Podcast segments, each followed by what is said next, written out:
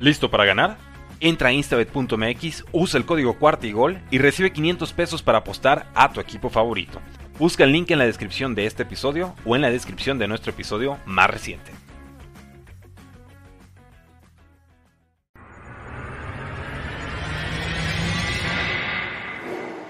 Bienvenidos a Bengals en cuarta y gol, tu podcast de Who Nation en español dedicado 100% a los Cincinnati Bengals.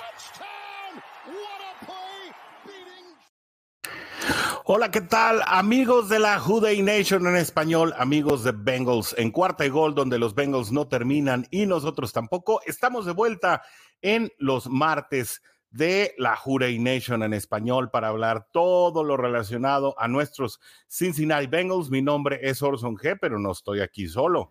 Me acompaña nada más y nada menos que el mismísimo coach Sigfrido Muñoz. Bienvenido, eh, queridísimo coach. ¿Cómo estás? Bienvenido a los martes de Juday Nation en español. Hola, Orson, ¿cómo estás? Buenas, buenas tardes. Bien, contentos de hablar de los Bengals. A ver qué, este, qué sorpresa nos traes preparadas para este programa, ¿no? Ah, sobre todo yo no, porque bueno, si hoy, eh, si ha habido algún programa patrocinado por el coach Sigfrido, era precisamente este en el que vamos a estar platicando de nuestras proyecciones de roster final. Eh, pues como sabemos, no hay muchísimas noticias relacionadas al desarrollo eh, de los entrenamientos por parte de Cincinnati, es decir, hoy hablaremos eh, cuestiones específicamente de apreciación personal, por lo que hemos sabido, obviamente no hemos estado en los entrenamientos, no hemos estado ahí en el Paul Brown Stadium viendo qué es lo que acontece, eh, sin embargo, eh, sí hemos estado muy al pendiente de las noticias, estamos prácticamente hablando día y noche, 24/7, eh, acerca de nuestros Cincinnati Bengals, estamos al pendiente de los jugadores que están sanos, de los jugadores que a lo mejor han sido objeto de procedimientos médicos, como es el caso, por ejemplo, de T. Higgins, que no tiene ningún problema en regresar para la temporada regular, entre otros, de los cuales estaremos también platicando. Sin embargo, lo que los entrenamientos eh, nos han dado a saber hasta el momento y eh, también el mantenernos al tanto de los distintos reportes que se dan a través de toda la Jurey Nation eh, allá en la nación americana, pues nos ayudan a saber más o menos por dónde se está orientando, pues, o por dónde se está perfilando el equipo. Eh, comentarles que Zach Taylor junto con Brian Callahan aparecieron la semana pasada en Hear That Podcast Growling, uno de, creo, de los podcasts más completos relacionados 100% a los Cincinnati Bengals, conducido por Paul Dennell Jr. y Jay Morrison, y hablaron precisamente de muchas de las situaciones que podrían estarse originando en el cuadro titular. Así que coach, pues yo creo que lo más natural y lo más llamativo es que comencemos por la ofensiva, pero eh, por donde tú, ahora sí que por donde tú quieras. Eh, mentira, mentira, te voy a decir por qué, coach. Porque aunque no esté Warrior, a quien le mandamos un gran saludo, porque está cumpliendo hoy con, con labores familiares, tengo un pendiente contigo y con él. Lástima que no está Warrior, ¿no? Les voy a platicar, les voy a platicar Juday Nation, que por cierto, ahorita vemos que ya se están conectando, pero todavía no nos han pasado a saludar.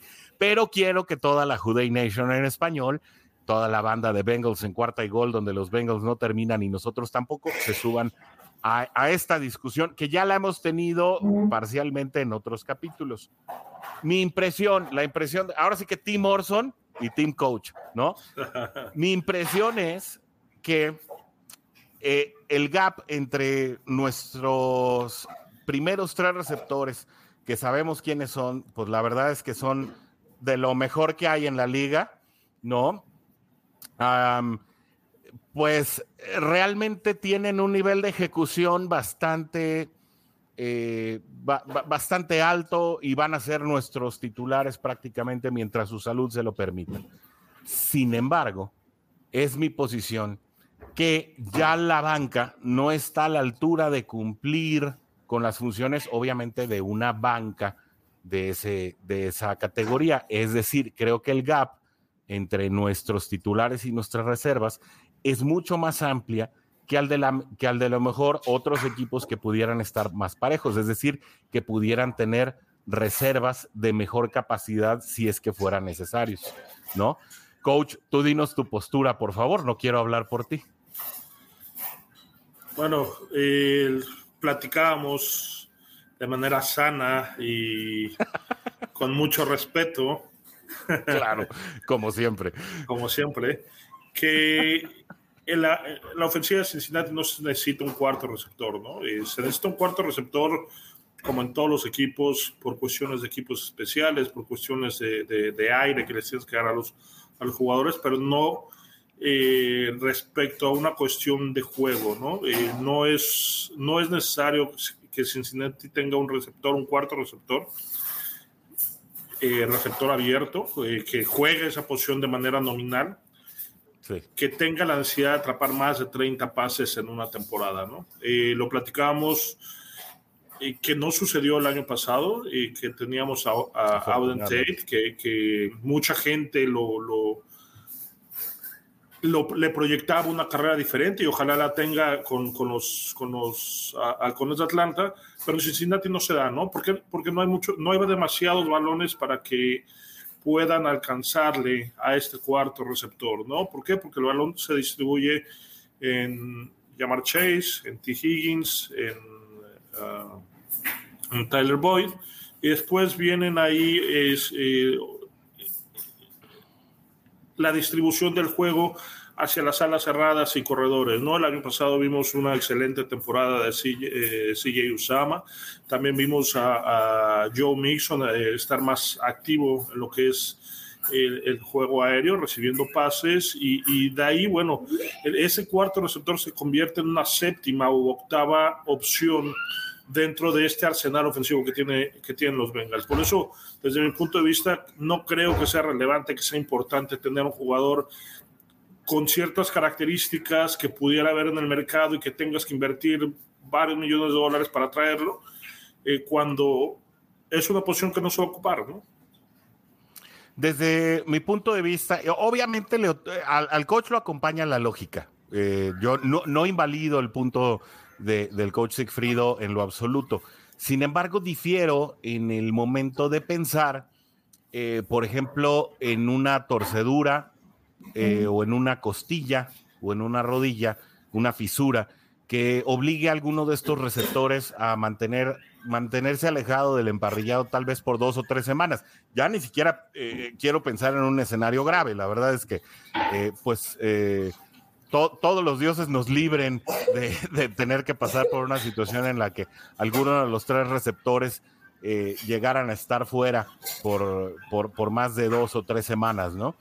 Eh, creo que el punto en el que yo me recargo en un momento dado es pensar en que Mike Thomas, uno de los dos Mike Thomas, porque tenemos uno en ofensiva y tenemos Mike uno en defensiva, Thomas, sí, Mike, Mike Thomas y Michael Thomas, ¿no? Está Stanley Morgan, que también recibe muchos buenos elogios eh, por parte de quienes cubren la fuente de los entrenamientos de Cincinnati, y Trenton Irwin, que son los, los tres primeros, las tres primeras opciones. No sé qué va a suceder con Trent Taylor, va a tener precisamente que pasar por todo el desarrollo del training camp y recordar que pues Trent Taylor básicamente estaba regresando patadas de despeje, dada pues, la situación eh, que, que, se dio en la última parte eh, de la temporada con Darius Phillips específicamente, por eso es que llegó Trent Taylor al, al a, la escuadra. Y, que bueno, además eh, lo debemos recordar por una jugada de anotación que era la única jugada que llevaba su nombre, ¿no? Que si no me equivoco se dio contra los jefes de, de Kansas City en el último juego de la temporada. Bueno, para mi punto de vista, en el caso de que uno de los titulares quedara marginado, no hay un jugador, como dice el coach, nominal que pudiera cumplir con esa labor eh, sin notarse las muy pronunciadas deficiencias o diferencias de juego que existen entre, entre, entre los tres receptores titulares y los tres receptores reservas. Desde mi punto de vista, y también es la voz de algunos de los analistas en Estados Unidos, hay un tal William Fuller que jugaba con los Tejanos de Houston, cuyo contrato podría no ser muy caro porque eh, su carrera está, ha, estado manchada o plagada de inconsistencias por temas de lesiones, pero que cuando ha logrado jugar pues ha mostrado buenas cosas. Mi postura es que William Fuller podría ser un jugador que podría llegar como un jugador de reserva, porque al no estar precisamente sujeto al desgaste de la temporada regular, pues lo pudieras tener como un as bajo la manga, ¿no? Sin embargo, el coach dice, eh, y Rodrigo también, que con los otros cuatro tenemos. Y aquí es donde queremos que la Juday Nation eh, haga el rugido, como Carlos Aquino, que ya nos saluda desde Chihuahua y que siempre está para acá, para la nación. Juday, saludos, Carlos Aquino, hasta la mismísima Chihuahua. Así que, pues, coach, la verdad es, eh, yo aún así siento que ni Thomas, ni, ni Irwin, ni, ni Morgan están a la altura del desafío de tener que arrancar un partido o dos como titulares, es decir, que prácticamente le aligeran la, la, situación al, al perímetro rival, porque pues ya saben por dónde va el curso de la jugada, ¿no?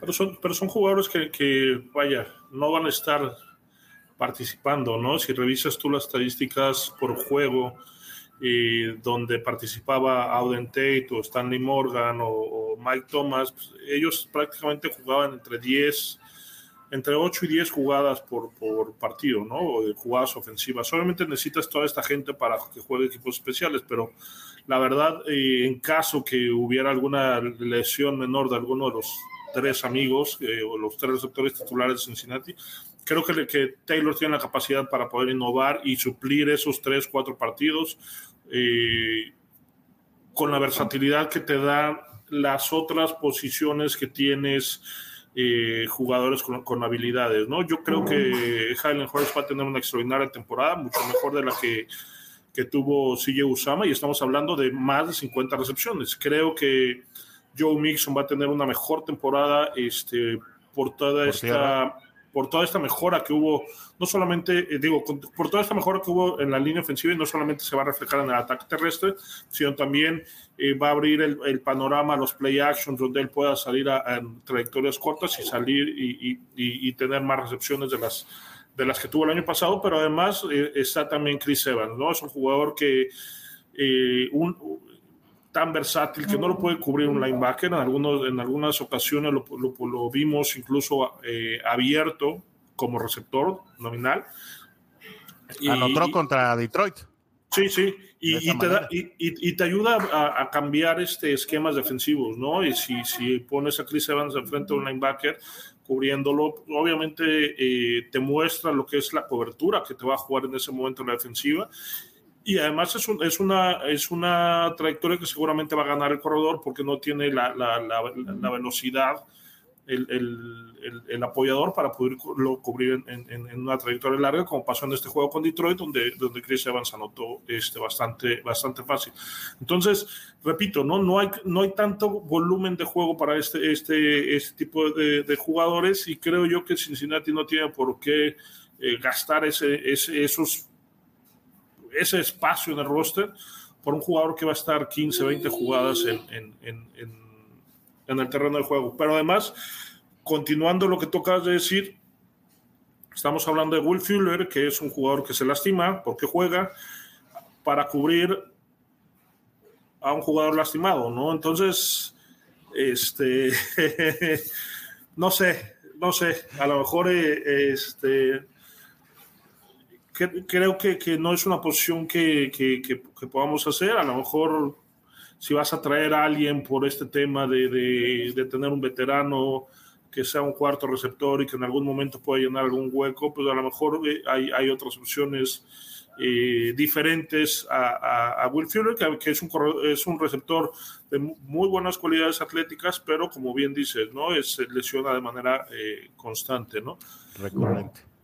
Sí a ver, ¿cuánto crees que te podría costar Will Fuller, no? Porque obviamente si te lo traes, tiene que pasar el, tiene que pasar obviamente el, el, eh, el tema de los entrenamientos, ¿no? Para llegar a los, al roster cut, que es de lo que vamos a hablar ahora. Yo la verdad que no creo que te vaya a costar mucho precisamente un jugador eh, uno, eh, que no ha podido consolidar buenas temporadas, dos, que viene de los Tejanos, ¿no? Pues ahorita todo el material de los Tejanos está muy devaluado y que lo vas a traer en un prove it deal, que es lo que le llaman a estos como contratos de prueba, eh, en el que a lo mejor lo consigues, a lo mejor por 2.5 millones de dólares, ¿no? Que en este momento no le... para el cap que parece que tiene Cincinnati, que está entre los 9 y los 11 millones de dólares, dependiendo de cómo se libró la operación de Troy Waynes, el, cap space que está dejando Troy Waynes al haber cobrado 30 de los 42 millones de dólares, ese espacio muerto está como entre 9 y 11 porque no se cobra completo.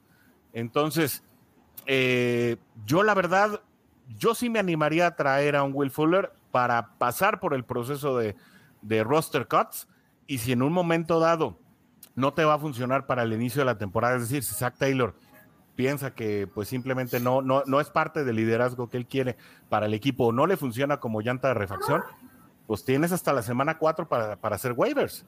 Mira, yo, yo, yo, no, yo no veo esa posibilidad y te voy a decir por qué. Este, y, ahí si quieres podemos enlazar el tema de, de del... De roster cuts. Del, ajá, de, la, de, la, profundidad que hay en el, en, en el cuarto de, de, receptores abiertos, ¿no? Yo nomás te aviso, ¿eh? Ya, ya tengo gente en el Team Orson. Ahí está Orlando, que dice, soy Tim Orson. Miguel Ángel Moral nos está escuchando con atención desde Monterrey. Saludos, Miguel Ángel, gusto que estés por acá. Ahora sí, échale, vampiro. Mira, eh, en este pasado eh, draft, Cincinnati agregó por la vía de, de, los novatos no reclutados a cuatro receptores abiertos, ¿no? Creo que eso mata ahí la, la necesidad de ese cuarto receptor eh, o, un, un, receptor veterano, ¿no? Lo que Cincinnati está buscando es desarrollar a través de, la parte del roster bajo o el roster final ese, ese séptimo, octavo receptor que pudieras tener, ¿no? Yo creo que Cincinnati sale, eh, va, va, a jugar con, obviamente, los tres principales que son inamovibles, que es Higgins, Chase y Taylor. Después los, los, los, suplentes, claramente, creo que están claramente marcados con Stanley Morgan, Mike Thomas y, y Trent Taylor. Trent Taylor, eh, que no. Trent Irwin. Yo me inclino más por Trent Taylor porque es un jugador que además te ayuda en los equipos eh, especiales, regresando ah, patadas. tú ya lo estás dando como adentro. Sí, sí. Ok. Y que además es, es, es un jugador que, que, luce bastante bien en lo que es la, la pretemporada, ¿no? Creo que es un, es un jugador que, que, que, cumple más esa función eh, de lo que hace Trenton Irwin, pero este, eh, tal vez ellos dos estarían buscando el último roster si Cincinnati se queda con seis jugadores. En caso que Cincinnati decida traer en el roster a siete jugadores, se pondría yo o a Trent Irwin o a, a Puka Williams, ¿no? Como, como esa última, esa última opción. Si no, Sí, si no cualquiera de los dos va a estar en el practice squad, ¿no?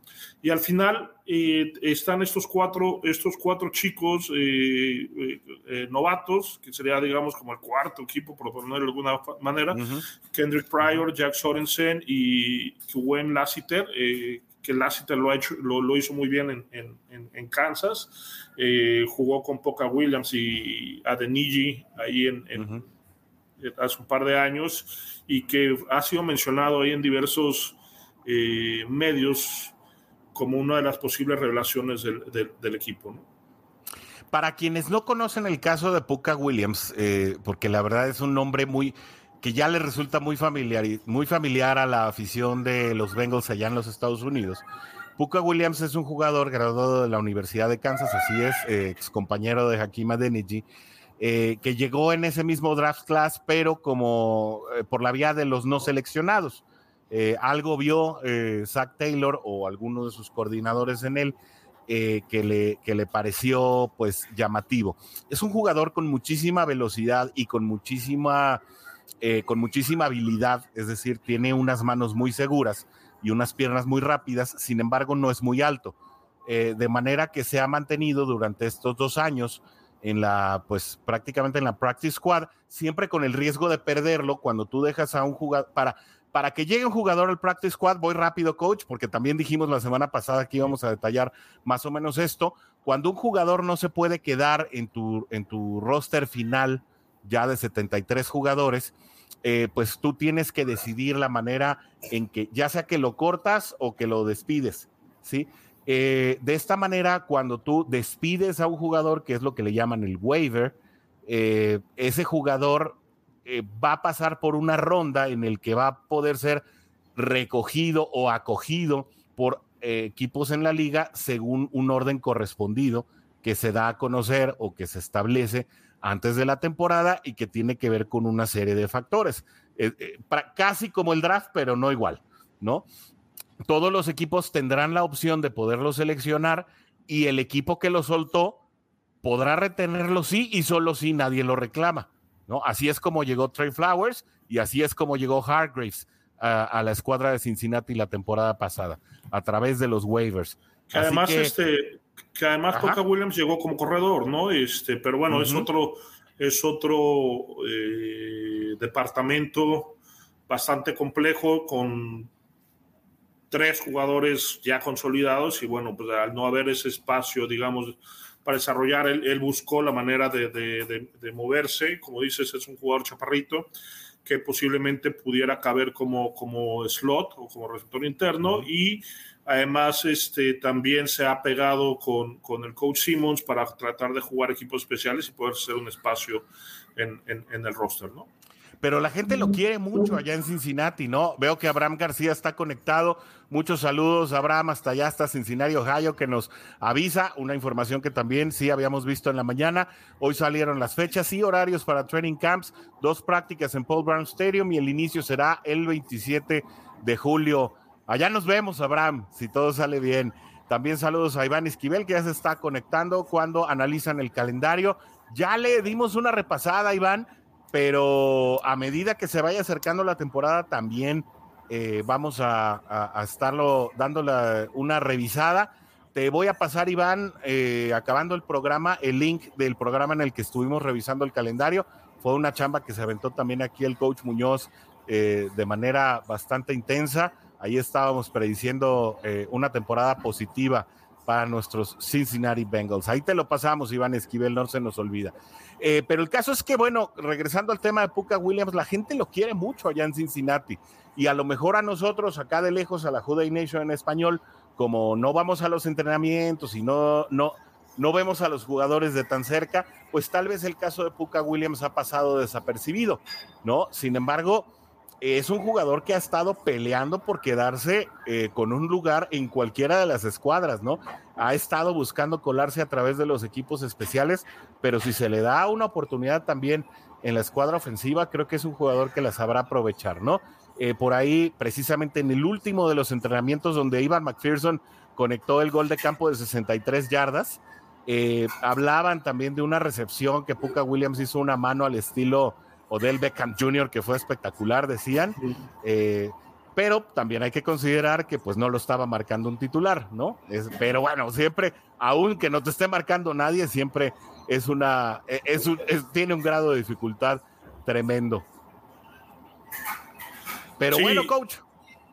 Y bueno, perdón, este, si quieres, digo, abriendo un poquito el, contexto y por qué lo estamos haciendo ahorita, este, cabe, cabe señalar que Cincinnati trajo eh, prácticamente a, todo, a toda su defensiva titular y de regreso, ¿Sí? Eh, salvo el caso de Lardio con Y eh, a la ofensiva pues, hubo cuatro jugadores que no regresan de ese equipo titular, pero prácticamente el equipo sigue siendo el mismo que llegó al, al, al, al Super Bowl, ¿no? Entonces, no hay muchos equipos, no hay muchos espacios abiertos para, esto, para estos eh, novatos o estos jugadores de primero y segundo año y creo yo que el roster va a ser bastante similar en, las primeras, los primeros 35, 40 jugadores y lo que es el, back roster o la parte baja del, del, roster donde están los equipos especiales. La parte blanda.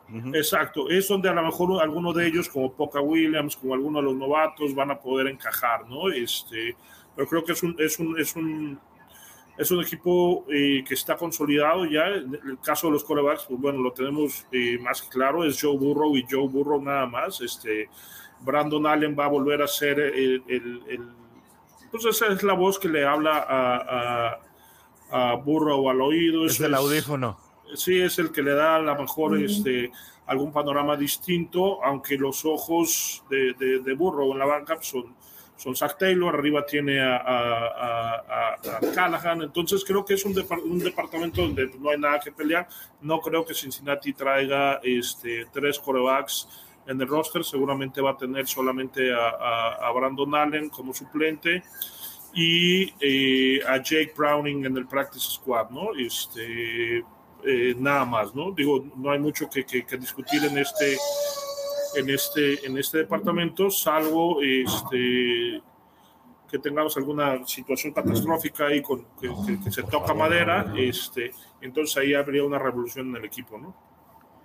Sí, definitivamente eh, creo que es un lujo que no nos podemos dar. Tocaron demasiado Joe Burrow durante la temporada pasada y ni se diga durante los playoffs, ¿no? Eh, nueve capturas eh, por parte de, de, los Titanes de Tennessee siete capturas por parte de los eh, jefes de Kansas City y otras siete capturas por parte de, Los Ángeles Rams. Son 23 capturas en tan solo tres juegos, tras el desgaste de toda la temporada y la postemporada. Eh, como tú dices, si no se resuelve esa situación de manera eh, pues contundente, sí podríamos hablar de un Joe Burrow que a la medida que pasan los años y obviamente también llega el desgaste, podría entrar en un escenario como el de un Dan Marino, ¿no? Un excelente quarterback, eh, pero que nunca gustó de una línea ofensiva que pudiera eh, protegerlo de, manera definitiva y con el cual pues sufrió muchísimo. Creo que a Dan Marino eh, tuvo la mala suerte de que nunca le pusieron un equipo alrededor, ¿no? Incluso nunca tuvo receptores de gran categoría no eran malos receptores. Eh, recuerdo a Mark Duper y recuerdo a, muchísimos jugadores que pasaron eh, por las filas de los Delfines, pero realmente creo que el caso de Joe Burrow es diferente. No a él sí le están armando un equipo alrededor. Parece que año con año se le ha venido consolidando una línea. Ni hablar de los cuerpos de receptores, ni hablar del ataque terrestre. y bueno, creo que el único pecado negrito en el arroz que pudiéramos tener y por comprobar vale la pena aclararlo por comprobar, es el tema de las alas cerradas. Sí, digo, retomando lo de Dan Marino, creo que, que, lo que le faltó ahí fue defensiva, nunca tuvo una, una defensiva este, que, lo, que lo pudiera soportar. Aquí en el caso de Cincinnati creo que se hizo, que se está haciendo el trabajo bien, tenemos una defensiva eh, bastante sólida y, y y, sabes qué, creo que, que también la, la, mentalidad, ¿no? Esta, esta mentalidad de, de, de, de Joe Burrow, de, de incluso, que lo, lo, acaba de comentar en una entrevista que dijo, eh, mucho del, de liderazgo se demuestra en el lenguaje corporal, ¿no? Este, eh, trascendió que, que, terminando la práctica se puso a hacer este, algunos sprints y corrió a una velocidad bastante, bastante interesante y fue y lo presumió, ¿no? Y, y cuando le preguntaron el por qué lo hacía, eh, dijo precisamente eso, ¿no? Que un coreback es, es y es más que un desgaste físico, es un desgaste mental, ¿no? Entonces tienes que, a pesar de que te, te, golpeen y te duela, tienes que pararte como si no pasara nada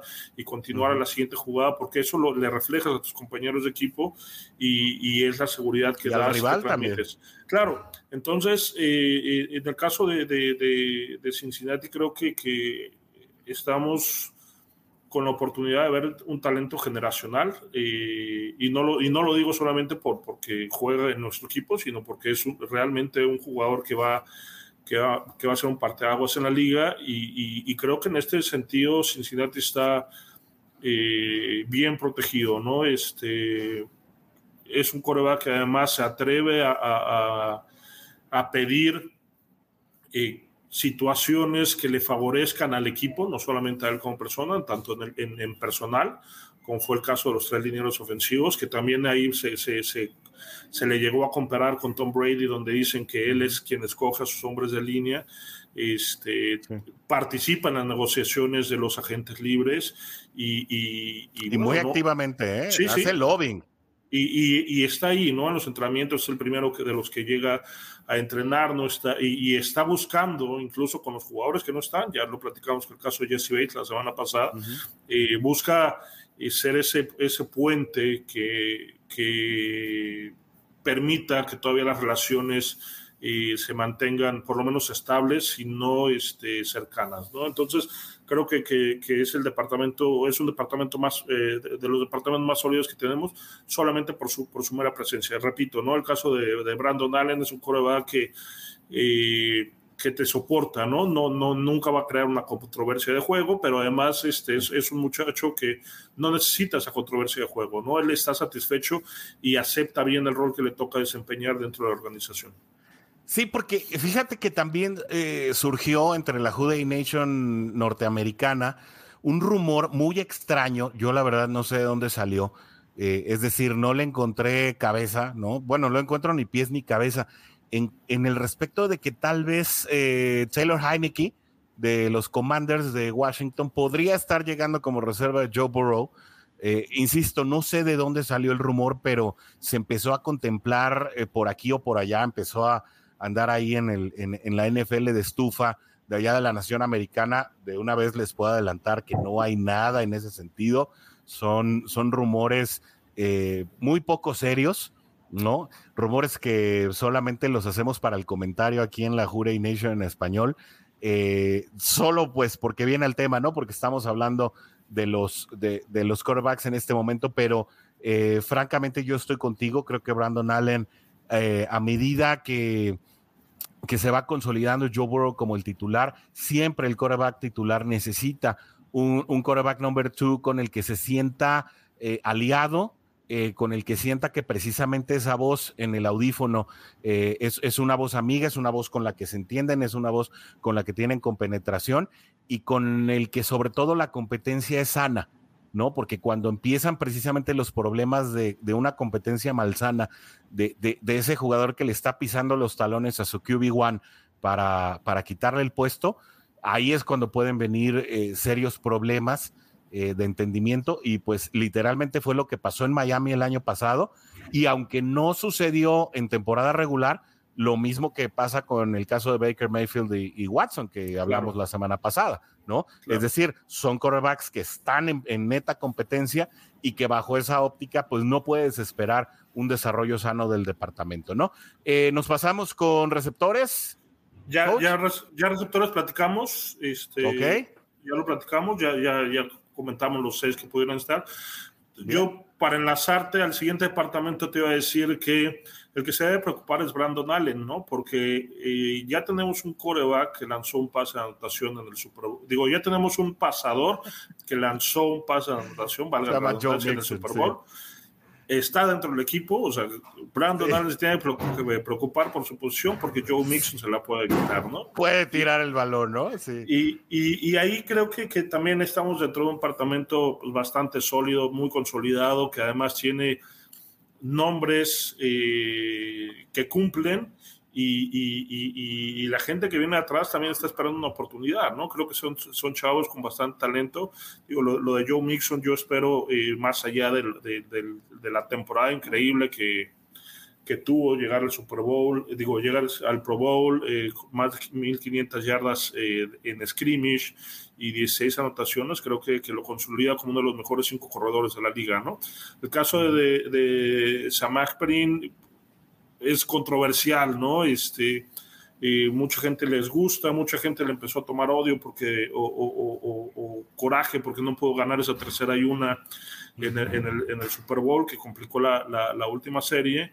Este, y, y, muchos están esperando que Chris Evans sea quien nos rebase en el, en el depth chart y sea el corredor que sale de la banca, ¿no? En, sin embargo, bueno, la, gente que, que, dentro de Cincinnati, del staff de coacheo, eh, quiere mucho o ama el trabajo que hace Perrine por el tema de ser un back que protege muy bien en situaciones de pase, ¿no? Entonces, son los tres, los tres jugadores que están consolidados y yo creo que en, en este caso Cincinnati jugaría con un cuarto corredor este, y, y yo veo, lo veo igual que el año pasado, ¿no? Con uh, Trayvon eh, Williams. Trayvon Williams. Ajá, este, eh, creo que llegó en el draft del 2019, sexta ronda de Texas A&M, es, es, un buen jugador, este, que, que, que, cumple, ¿no? Es con ese rol de, de, de, suplente de equipos especiales y que es un jugador mucho más completo de lo que ha sido el Aya Holyfield eh, que tiene un nombre famoso además, que, está, que ha estado en el Practice Squad, y de lo que pudiera ser el, el corredor este Coastal Carolina, uh, Shermary Jones, ¿no? Eh, alguno de ellos va a quedar en el Practice Squad, pero el, el, grupo de corredores de Cincinnati está, está prácticamente cerrado, ¿no? A, mí me gustaría hacer algunas eh, precisiones, no específicamente, no correcciones, sino precisiones, ¿no? O comentarios acerca de lo que hablas. Yo creo que sí hay mucha gente que, quiere sacrificar o crucificar a Samaje Perrine por lo que sucedió en el, en el Super Bowl, esa, ese, ese famoso tercera y siete eh, que no se concretó, pero yo creo que no debemos olvidarnos de esa anotación que también fue una conversión de tercera oportunidad contra los jefes de Kansas City que prácticamente metió al juego a Cincinnati en los linderos del halftime, ¿no? Y, que es algo que, puedes esperar de Samaje Perrine, sorpresas eventuales en, ciertos momentos del partido, ¿no? Eh, por el otro lado, a mí me gustaría recalcar precisamente lo acabas de poner en evidencia y estoy completamente de acuerdo contigo. Creo que si algo ya logró Chris Evans eh, con sus talentos, digo, no hay que olvidar que también fue un jugador de séptima ronda de Michigan, eh, que así, llegando en séptima ronda, pues logró ya desplazar a Trevian Williams, que era el corredor, el corredor número 3 en 2020, que incluso tuvo un muy buen juego contra los Tejanos de Houston. No sé si, si nos acordamos en esa temporada de COVID en la que precisamente se lesiona y no puede seguir jugando y no le puede dar continuidad a esa buena actuación, ¿no? Ese, ese juego de, la, de los tres fumbles, ¿no? Que fue desastroso. Sí. De los tres fumbles seguidos. Pero bueno, ya ese no, ese, e, esa página le podemos dar vuelta. El hecho de que, el hecho de que ya eh, Chris Evans haya podido sobresalir por delante de, de Trevion Williams, pues ya habla precisamente del trabajo que ha estado haciendo en los entrenamientos y de las capacidades intrínsecas del jugador, ¿no? Sí, sobre todo porque Perrine es un jugador, digo, no es, no es un jugador explosivo, no es un jugador espectacular, sino es un, es un corredor que cumple eh, funciones muy específicas dentro del esquema ofensivo, ¿no? Este, entonces, sí, sí, o sea, de sacrificio, ¿no? Es un, es, un, es un corredor que se va a sacrificar por el equipo, que no te va que, difícilmente te va a dar un juego de 100 yardas, pero te va a dar pues, de repente una recepción de primero y 10, una anotación del otro lado, y que te va a recoger este, 5 o 6 blitz eh, durante, eh, por juego durante la temporada, ¿no?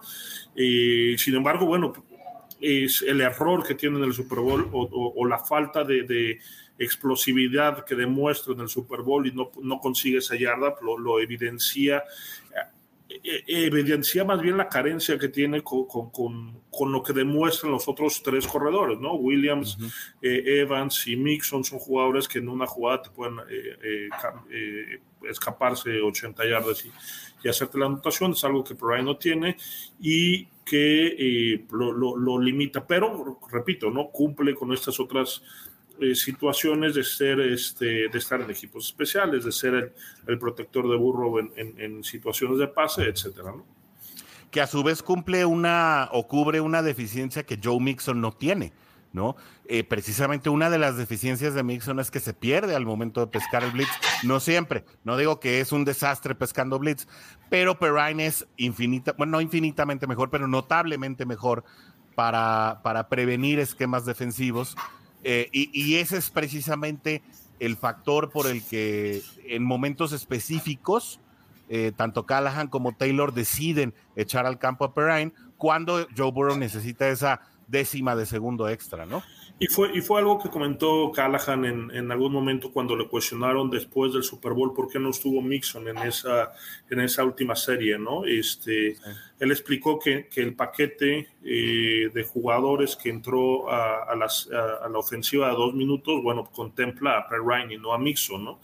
él reconoce que debió de haberse salido del esquema y haber puesto a los mejores jugadores en, en, esa situación, pero bueno, pues empieza, empieza el drive, empieza Cincinnati a avanzar, el reloj está corriendo, viene tercera oportunidad y uno, pues bueno, pues volteas y se la das al corredor que tienes, ¿no? En, en campo en ese momento. Eh, algo que le piden a, Mixon cuando eh, sale eh, Giovanni Bernardes, es, le comenta, ¿no? bueno, ¿quieres jugar? Eh, más, eh, más downs o más, más jugadas, este, tienes que aprender a bloquear, ¿no? Y es algo que el año pasado mejoró, como bien dice, no es su especialidad. Este, de repente se, nota perdido en algunas protecciones o de repente lo suelta muy rápido el, el, el blitz y, bueno, sucede este, y entonces tienes que, que recaer la responsabilidad en otro, en otro jugador, ¿no? pero bueno, digo, es, es algo que, que, seguramente no se va a requerir tanto con una, un departamento de línea ofensiva que es uno de los más cambiados, ¿no? Este, donde tres o prácticamente cuatro de los eh, cinco titulares que iniciaron contra eh, Minnesota en la semana 1 eh, no van a estar en, o no están en el roster o no van a ser titulares en este, para, este inicio, para este inicio de, semana, ¿no? Digo, de, temporada, sí. algo que hablábamos en la cruda del Super Bowl para quienes no se acuerden, pueden ir atrás en, el, en, los podcasts, están todos aquí en nuestro canal de YouTube.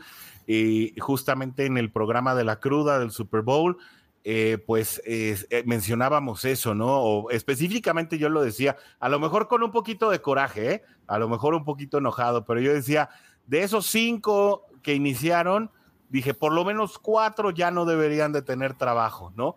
Y bueno, pues digamos que me cumplieron el capricho, ¿no? Y sí hablaba de esos cuatro, ¿eh? O sea, yo decía, hay que conservar a Jonah Williams, los demás, vamos buscándole por otro lado, ¿no? De entre ellos, a lo mejor a quien más podías perdonar en un momento dado eh, era al centro, ¿no? Sin embargo, eh, fuera de eso, pues eh, Quinton Spain que deja ir la última bloqueada, ¿no? Debía rendir cuentas por ello y pues parece que ya la rindió porque pues no, no parece que haya señales de que lo vayan a, recontratar.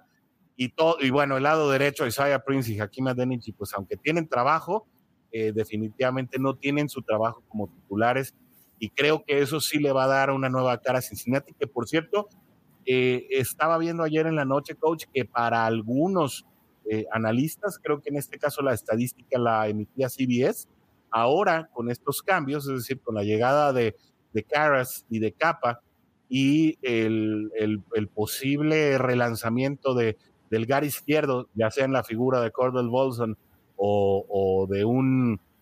Eh, ay, se me, se me, ah, se me fue ahorita el nombre de Jackson Carman, que aparentemente lo está haciendo mejor que, el año pasado, eh, podría ser que la línea ofensiva de Cincinnati estuviera entre las 10 mejores de la liga. ¿eh? Es según una lectura de expertos. Sí, digo, los, los nombres que los sustituyen, eh, que sustituyen a los titulares de, de la temporada anterior, pues cuentan con las credenciales para hacerlo. Déjame, yo te digo rapidísimo, este, quiénes serían mis 10 linieros ofensivos. Normalmente Cincinnati se queda entre, entre 9 y 10 linieros ofensivos, más 2 en practice squad, o se queda con 9 eh, linieros ofensivos y 3 en practice squad, ¿no? Para mí, tackle izquierdo es Jonah Williams y el suplente es Deante Smith, ¿no? El guardia izquierdo, el titular es, es Jackson Carman y el suplente es eh, Adeniji. En la posición de centro, pues obviamente está. ¿Cordel Bolson no juega? Eh, ah, eh, voy, voy, voy. Ahorita. Ah, bueno, a ver. Ted Carras. Perdón, coach. sí, Ted Carras eh, de titular, trae Gil de, suplente. Y pongo de guardia derecho a Alex Capa. Y para poder acomodar esto, estos jugadores, pongo a Cordel Bolson. Este, de derecho y a Lael Collins y de backup a, Isaiah Prince. Isaiah Prince. Y los dos que irían al practice squad, creo yo que sería este eh, uh, Devin Koch, Cochran, que es un tackle eh, izquierdo de, Georgia Tech, con un tamaño bastante interesante, y el otro sería Ben Brown, que alguna vez lo platicamos ya en el... De Coastal. ajá, no, de, de. Coastal Carolina, ¿no? Sí. No, no. Brown jugó en Georgia. Ah, ok. Ok, de acuerdo. Eso serían más o menos mis 10. Digo, obviamente, de y, y, y, Bolson pudieran ser intercambiables. El, mismo caso de, de, de eh, Isaiah Prince y, Coach Ram con los, con los tackles, ¿no? Entonces. Ya y creo que la, la, línea ofensiva titular pues, es bastante, bastante sólida y completa. Se mantienen los, o, el staff de coaching mantendría a los jugadores que ha venido seleccionando y que ha venido más o menos tratando de desarrollar, como es el caso de Adeniji, como es el caso de Isaiah y como es el caso de Trey Hill, ¿no? Sí. Yo, yo te cambiaría los lados de Bolson y a Denigi, pero no hace realmente ningún cambio, ¿no? O sea, eh, en efectos prácticos no, no, representa absolutamente nada, ¿no? Pero más o menos son los, los días que se quedan, ¿no? Este, no hay ninguna sorpresa ahí. Este, chamba para uh, Quinton Spain no va a haber. Este, no va a haber. Obviamente Riley Reef pues, va a estar recuperándose de la lesión, este, no va a regresar. Y el caso del, del guardia derecho del año pasado era, este, bueno, Adeniji, que lo hizo de manera desastrosa. Este, creo que, que, lo van a ir desarrollando, pero no creo que tenga participación importante en alguno de los juegos. Y si la tiene es porque realmente estamos en problema, ¿no? Sí, esto me suena más a mí como a cartita Santa Claus, porque sé que las posibilidades son muy bajas, pero a mí sí me gustaría ver a Riley Reef otra vez, ¿no? Como esa llanta de refacción, como ese as bajo la manga eh, que pudieras tener precisamente por el elemento de la veteranía, eh, detrás de un Lael Collins al que le ha costado trabajo eh, terminar temporadas completas. Lael Collins creo que solo una de sus, de sus cinco temporadas las ha jugado completas. Tiene esta temporada un bono por, por jugar todos los partidos. Y, creo que mucho se debe también a la ferocidad con la que juega, ¿no? Estuvo con Dave Lapham recientemente en su podcast también y hablaba precisamente del compromiso que tiene en cuanto al nivel de protección para con sus quarterbacks y que, bueno, pues tiene pensado jugar con la misma intensidad con la que jugó en Dallas. Sin embargo, eh, insisto, pues precisamente hablando que fuera el lado derecho, a mí me encantaría que Riley Reef, con su elemento de veteranía y obviamente con una calidad probada, pues pudiera ser ahí es, ese jugador que está eh, a la expectativa, para, porque además te puede jugar Riley Reef los dos lados, ¿no? Es decir, si te falta Jonah o si te falta Lael Collins, ese sí sería un jugador muy inteligente en el que podríamos respaldarnos en un momento dado cuando las cosas se pongan difíciles. ¿Y sabes qué ayuda en Cincinnati? Que a lo mejor no ayudan esos grandes mercados donde hay jugadores que, que por alguna u otra razón fracasan o no se llegan a consolidar. Eh, son esos distractores externos, ¿no? Incluso en, tono de broma, eh, hace un par de meses salió eh, el, comentario de que, bueno, porque no había nada que hacer en Cincinnati, ¿no? Entonces eh, ahora retomándolo esto, Collins está realmente metido ¿no? ahí en el gimnasio y está realmente metido en, el tema de los entrenamientos, precisamente a lo mejor por esta situación de, de, que es un lugar más pequeño, es un mercado chico, entonces este, los jugadores pues, se quitan todos esos distractores que pudiera haber en la ciudad de Dallas, o que hay en Las Vegas, o que hay en Nueva York, o en Los Ángeles, y y realmente crean esa comunidad entre, entre ellos como equipo, que es algo que también menciona Zach Taylor, eh, que, es un, que es un equipo completo donde los, los, los jugadores conviven entre ellos y que además este, los tiene a él prácticamente ahí en el campo de entrenamiento, ¿no? Entonces, eh, creo que eso le puede ayudar. Sí, estoy de acuerdo contigo, a lo mejor en la cartita de deseos, Riley Reef es un veterano que, que llegó a hacer las cosas bien, este empezó un poco eh, inconsistente, pero bueno, hasta el momento de su lesión había podido eh, solidificar y, mantener estable el lado derecho de, la línea, ¿no? Pero, pero bueno, eso, es, creo que, es una de las unidades más, obviamente es una de las unidades que más cambios tiene, pero además es una de las unidades que, más crecimiento va a mostrar eh, cuando se paren eh, al terreno de juego contra los, los acereros, ¿no? La jornada 1, ¿no? Creo lo mismo que tu coach. Voy a aprovechar para hacer una pausa y mandarle un saludo atrasado a José Juan Torres Barajas, que también nos saludó desde hace rato desde la plataforma de YouTube. Ya saben que este programa lo pueden ver tanto en la plataforma de Facebook, a través del canal de Juday Nation en español, también a través eh, de YouTube en el mismo canal de Juday Nation en español, o a través de Twitter en la cuenta de Bengals de cuarta y gol, donde los Bengals no terminan y nosotros tampoco. Eh, mi querido Carlos, aquí no creo que eh, el tema de los linebackers lo vamos a ver hasta la semana que viene, porque ya nos quedan solamente 10 minutos de programa y eh, apenas vamos a cubrir las alas cerradas. ¿Te parece, coach, si dejamos a la defensiva para el programa que viene?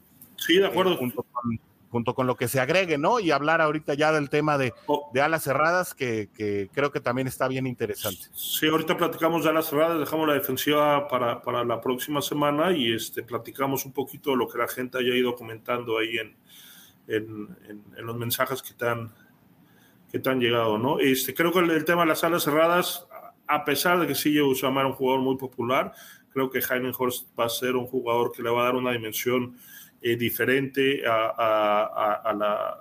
esquema ofensivo. Es un jugador eh, mucho más atlético que, que, Usama. Esperemos que sea igual de carismático, aunque es un, este Horst es un muchacho que viene con algunos problemas ahí eh, personales de depresión y, y, algo, y, eso le ha costado trabajo en su, en su carrera. ¿no? Lo de Drew Sample, pues bueno, estamos siguiendo o Zach Taylor está tratando de, eh, de, corregir el error que cometió hace, hace cuatro años. Digo, es una ala cerrada que debió haber sido seleccionado en la sexta ronda, no en la segunda, por esa misma razón no lo han cortado. Por lo menos en la cuarta, por lo menos. Y es, y es, es un chavo que, que, bueno, cumple con el papel de eh, ser una ala eh, cerrada bloqueadora, ¿no? Que por, por, eso mismo no debe haber sido seleccionado en la segunda ronda. Como atleta no ha, no ha podido desarrollarse. Este, cuando tuvo la posibilidad de ser eh, la ala cerrada número uno, pues, lo que hicieron prácticamente Burrow y los, y los demás corebacks fue voltear a, a, a, a ver otras opciones.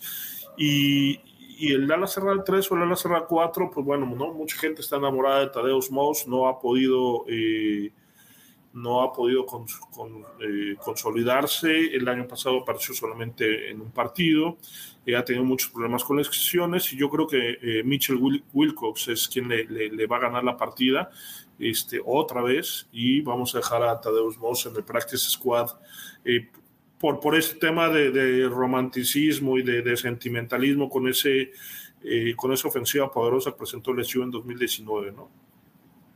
Sí, yo estoy de acuerdo contigo. A mí en lo particular, eh, me parece que Hayden Hurst, pues eh, en el entendido de que es una apuesta, creo que es un jugador que mostró buenas cosas tanto en Atlanta como en Baltimore, pero que las circunstancias no lo dejaron jugar. Eh, pues eh, se le atravesaron dos alas cerradas de muy buena categoría eh, en su momento, de manera que, bueno, pues no lo pudo lograr. Yo creo que en Cincinnati puede encontrar precisamente esa manera de revivir su, de revivir su carrera y de precisamente mostrar de qué está hecho. pero sí, para mí, al igual que a ti, la, la pues la interrogante sigue radicando en las reservas, ¿no? Creo que Cincinnati ha logrado para bien consolidar sus cuadros titulares, pero siguen habiendo muchos signos de interrogación en cuanto a los respaldos. Y en este caso, el hecho eh, de tener para mí Andrew Sample, pues que, que, definitivamente, como dices, cumple muy bien su labor de, bloqueador, pero que no ha logrado ser una, un factor determinante o, un... Eh, alguien que te mueva los momios, ¿no? Con respecto a las apuestas del ala cerrada. Y un Mason Shrek, que bueno, eh, la verdad es que ni figura, ¿no? Ya ni siquiera voy a hablar del juego de pies de, de Sample, que ya he hablado mucho de, de eso, que en lo particular me parece que tiene un juego de pies desastroso, pero bueno, ya eso lo, ya eso lo dejamos en, en el archivo de los otros programas. Eh, creo que pues ya Mason Shrek y Tad Mosk entre lesiones y creo que todavía no ha logrado convencer por completo eh, ni, a, ni a Callahan ni a Taylor con respecto a que sea algo más que el gran amigo de Joe Burrow, ¿no? Y que en un momento dado pudieran llegar a jugar, aunque sea en pretemporada, eh, ese tridente al que solo le faltaría Justin Jefferson para ser el, eh, eh, para, revivir a ese cuadro de Louisiana State University, que fueron campeones en su momento y con los que llegó a, ganar el Heisman. Pues bueno, eh, más allá de ello, mm, creo que, que Tad Moss está muy lejos de poder mostrar las glorias que un día mostró su padre en los emparrillados, al que, insisto, de nuevo, ya lo dije la semana pasada, siento que si alguien está cerca en los Bengals de ser algo parecido a Randy Moss es T. Higgins y no su hijo. Sí, sí, de acuerdo. Digo, los, en muchas ocasiones hemos visto los hijos eh, tratar de, llenarlos los zapatos de, del padre, pues, no, no se ha podido, ¿no? Este, en el caso, incluso también lo, lo mencionamos hace rato, ¿no? Este, eh, el Aya Hollywood, eh, no, Holyfield, hijo de, eh, eh, hijo de Holyfield, no, no es el mismo atleta que fue su padre, ¿no? Aunque sean posiciones completamente diferentes, pues bueno, es, es algo que, que, no se ha podido, que no se ha podido dar, ¿no? Este, creo que, que Moss, repito, va a volver a estar en el practice squad y, y, y, a ver, ¿no? Esperando alguna oportunidad. Eh, no se ha visto con, un, eh, digo que, que, son prácticas en shorts y, casco, digo, donde no hay eh, mucho que mostrar, pero no, tampoco se ha mostrado, no ha hecho algo especial, ¿no? Entonces, y creo que, que, ahí, bueno, a lo mejor traemos una diferencia ahí con, la, con el ala cerrada número 3. Yo traigo a, a, Wilcox, yo traigo a Shrek, este, pero bueno, cualquiera de los dos lo, lo, pudiera hacer, ¿no? Sí, Mitch Wilcox incluso creo que físicamente eh, tiene mejores prestaciones en un momento dado que Shrek. Eh, me parece que es, eh, eh, me parece que es un, ala cerrada que por tamaño más no por corpulencia, en un momento dado también te puede llegar a, pelear las bolas por arriba o superar a, algún slot corner en un momento dado que el planteamiento lo ponga enfrente o que pudiera en un momento dado dominar a un linebacker promedio, ¿no? Sin embargo, creo que tampoco ha recibido pues todas las oportunidades que a lo mejor un jugador eh, pudiera aspirar cuando estás en una posición de, de ser eh, reserva número 3 o reserva número 4. Sí, sí, de acuerdo, de acuerdo. Este, y bueno, digo, dos minutos, este, no nos da el tiempo para hablar de la, de la, de la defensiva, creo que también es bastante interesante, hay, hay, va a haber varias batallas y que se puedan analizar, sobre todo el tema de los, de los backs defensivos, donde ahí está la, la gran incógnita de qué va a pasar con Jesse Bates, ¿no? Definitivamente, eso lo estaremos hablando la próxima semana. Coach, si te parece bien, por hoy pues le damos gracias a toda la Juday Nation en español, a todos los ausentes y los presentes, a todos los que nos ven a través de las repeticiones. Los que eh, nos copian también, ¿no? Ah, este, bueno, es que aquí somos la única y original Juday Nation, ¿no? No acepten imitaciones. Pero sí, saludos también a los que nos copian hasta el nombre, ¿no? Eh, y, bueno, todos los que están viendo estos programas, recuerden que también pueden ver los, los clips que se desprenden de estas emisiones en vivo de todos los martes a las seis. Lo pueden ir viendo en el desarrollo de la semana. Por aquí están saliendo eh, repartidos en temas muy en específicos. Por hoy no me queda más que despedirnos, querido coach. Muchísimas gracias por el gran análisis, como siempre, de muchísima calidad. Este, y, y obviamente con muchísima inteligencia. Yo por eso te hago caso. Yo tengo mis ideas, pero te hago caso, coach. No, no, te agradezco, digo, siempre el, el, espacio y, y, y, la posibilidad de, de, platicar, de dialogar, de analizar eh, un poco eh, eh, a los Bengals. Y bueno, también recordarles, eh, Marlin Los Cabos está en semifinales, domingo, domingo 1 de la tarde en el Palillo, en, el, en, Ciudad de México, Palillo Martínez, vamos contra Rojos de Ciudad de México, semifinales, ojalá puedan ver las, las, las transmisiones y este, pues obviamente eh, que se sumen ahí a la, a, la, a la ola azul, ¿no? A la Marlinmanía. Ya se los dije antes, si en la NFL le vas a los Bengals, acá en, en, la, en la liga en México, eh, en FAM, pues definitivamente tienes que ser de la plantilla de los Marlins, ¿no? Aquí vamos a hacer un tres y fuera, eh, perdón, un cuarta y gol Marlins también, donde los Marlins no terminan y nosotros tampoco. Fíjate o sea, que no vamos a gestionar. Rapidísimo, te comento, estamos eh, ya en los, los, últimos, en el reclutamiento de, los, de las últimas posiciones ahí para reforzar el, el equipo en, en la en la, pues para, para, los playoffs, ¿no? Los chavos tienen que jugar dos, dos, por lo menos dos semanas antes de que, eh, de que termine la temporada para que los pueda registrar, ¿no? Entonces nos hacía falta uh -huh. un liniero ofensivo que, que, hiciste bien en hacer el análisis en, en, la primera jornada y bueno, pues era algo que veníamos batallando. Tacle derecho. Al final nos, nos, nos inclinamos por un ala defensiva, este chavo de bastante nivel, que jugó en la Universidad de, de de los de Arkansas. Uh -huh. Este, un chavo bastante interesante, pero bueno, platicando ahí con un liniero defensivo, con un liniero ofensivo este, que íbamos a traer, eh, Jimmy Smith Jr., eh, le preguntas, ¿no? Al muchacho, oye, ¿dónde estuviste? ¿Tuviste campamentos de, en NFL? Y me dijo, sí, sí, coach, estuve, este, estuve en el 2018 con los Cincinnati Bengals, ¿no? Y dije, uh, ah, ese me lo debo traer. Ah, este ya lo quiero, me lo voy a traer. Sí. Pero bueno, no, este, ya me metí a googlear y bueno, pues ahí aparecen los eh, chavos que fueron invitados a un tryout, no se quedó en el equipo ni en el practice squad, solamente estuvo ahí en un campamento de entrenamiento, pero bueno, este, padre por dos temas, ¿no? Uno, porque es la, la gente que está acompañándonos en esta experiencia que es el fútbol americano profesional en México. O sea, son chavos que de, de, bastante nivel que no se han podido quedar y consolidar en, en algunos de los equipos de la NFL. Obviamente, dos, eh, interesante porque jugó eh, en Cincinnati. Ahí el tema de corazón me decía, fírmalo, pero bueno, este, la necesidad del equipo era otra. Y, este, pero bueno, pues fue, fue una experiencia ahí bastante eh, gratificante, chistosa, ¿no? por, por, por poderlo hacer. Pero bueno, este domingo 1 de la tarde, eh, ahí están las transmisiones en la página de la liga y ojalá este, nos, nos puedan acompañar. Si no nos acompañan el domingo en el estadio o en la transmisión, nos vemos el martes aquí para volver a hablar de los Bengals. No se lo pierdan ahí en la Liga FAM, que además está haciendo un gran esfuerzo por tener un eh, nivel de fútbol americano en México como nunca lo hemos visto. Así que no, no se lo pierdan. Y eh, con eso nos despedimos eh, de este programa. Muchísimas gracias, coach, por habernos acompañado en la emisión de hoy.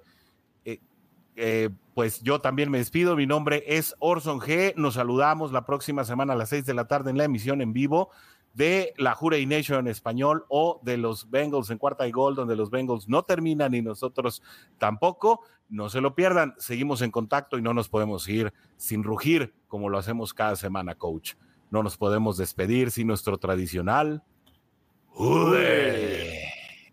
Gracias por acompañarnos en el programa de hoy. No olvides sintonizarnos el próximo martes a las 6 de la tarde